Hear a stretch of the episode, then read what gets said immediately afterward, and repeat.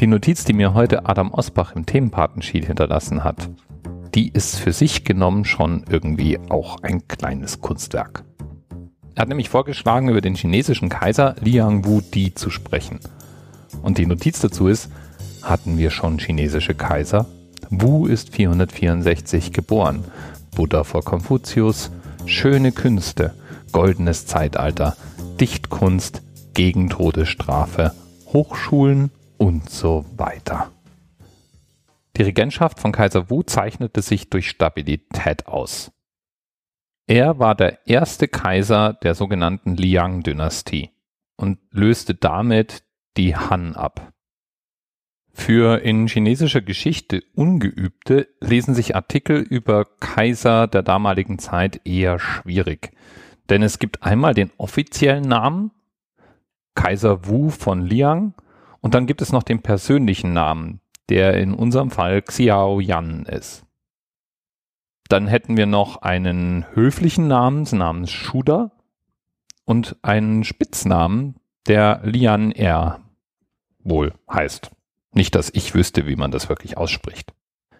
Er war wohl in vielerlei Hinsicht ein gebildeter Schöngeist. Er schrieb Gedichte, er gründete Universitäten, er pflegte Korrespondenzen und er verordnete, dass Nobelgeborene ganz grundsätzlich in Universitäten zu gehen hatten.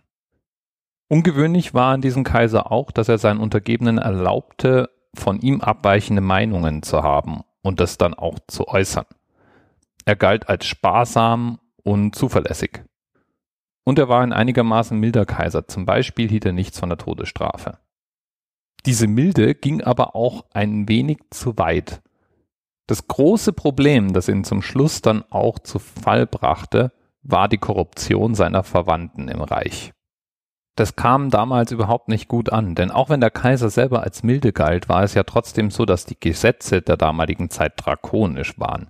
Und während normale Untergebene schon für verhältnismäßig kleine Vergehen in Sippenhaft genommen wurden oder drakonisch bestraft wurden, schienen eben die Verwandten des Kaisers ungeschoren davon zu kommen.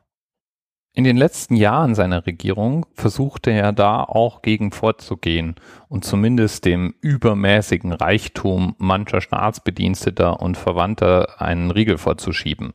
So richtig durch kam er allerdings nicht mehr. Beendet wurde die Regierung von Kaiser Wu durch die Rebellion eines seiner Generäle. Der nahm schließlich die zentrale Stadt des Reiches ein und den Kaiser sowie seinen erklärten Nachfolger gefangen und setzte beide unter Hausarrest. Nach und nach versuchte er Kaiser Wu dann zu verschiedenen Erlassen zu erpressen, der sich aber weitestgehend weigerte. Ja, und so starb er dann im Jahr 549 immer noch unter Hausarrest Historiker gehen davon aus, dass er wahrscheinlich verhungert ist, aber es gibt auch Quellen, die behaupten, er wäre an einer Krankheit verstorben. Sein Nachfolger durfte schließlich doch den Thron besteigen. Und von Kaiser Wu bleiben unzählige Geschichten in der buddhistischen Tradition erhalten. Denn als Kaiser Wu zum Buddhismus bekehrt war, merkte man das natürlich auch in seinen Erlassen und in seinem Regierungsstil. Bis bald. TMRS 10, 9, 8. The experience of 47 individual medical officers. Was hier über die Geheimzahl der Illuminaten steht. Und die 23. Und die 5. Wieso die 5? Die 5 ist die Quersumme von der 23.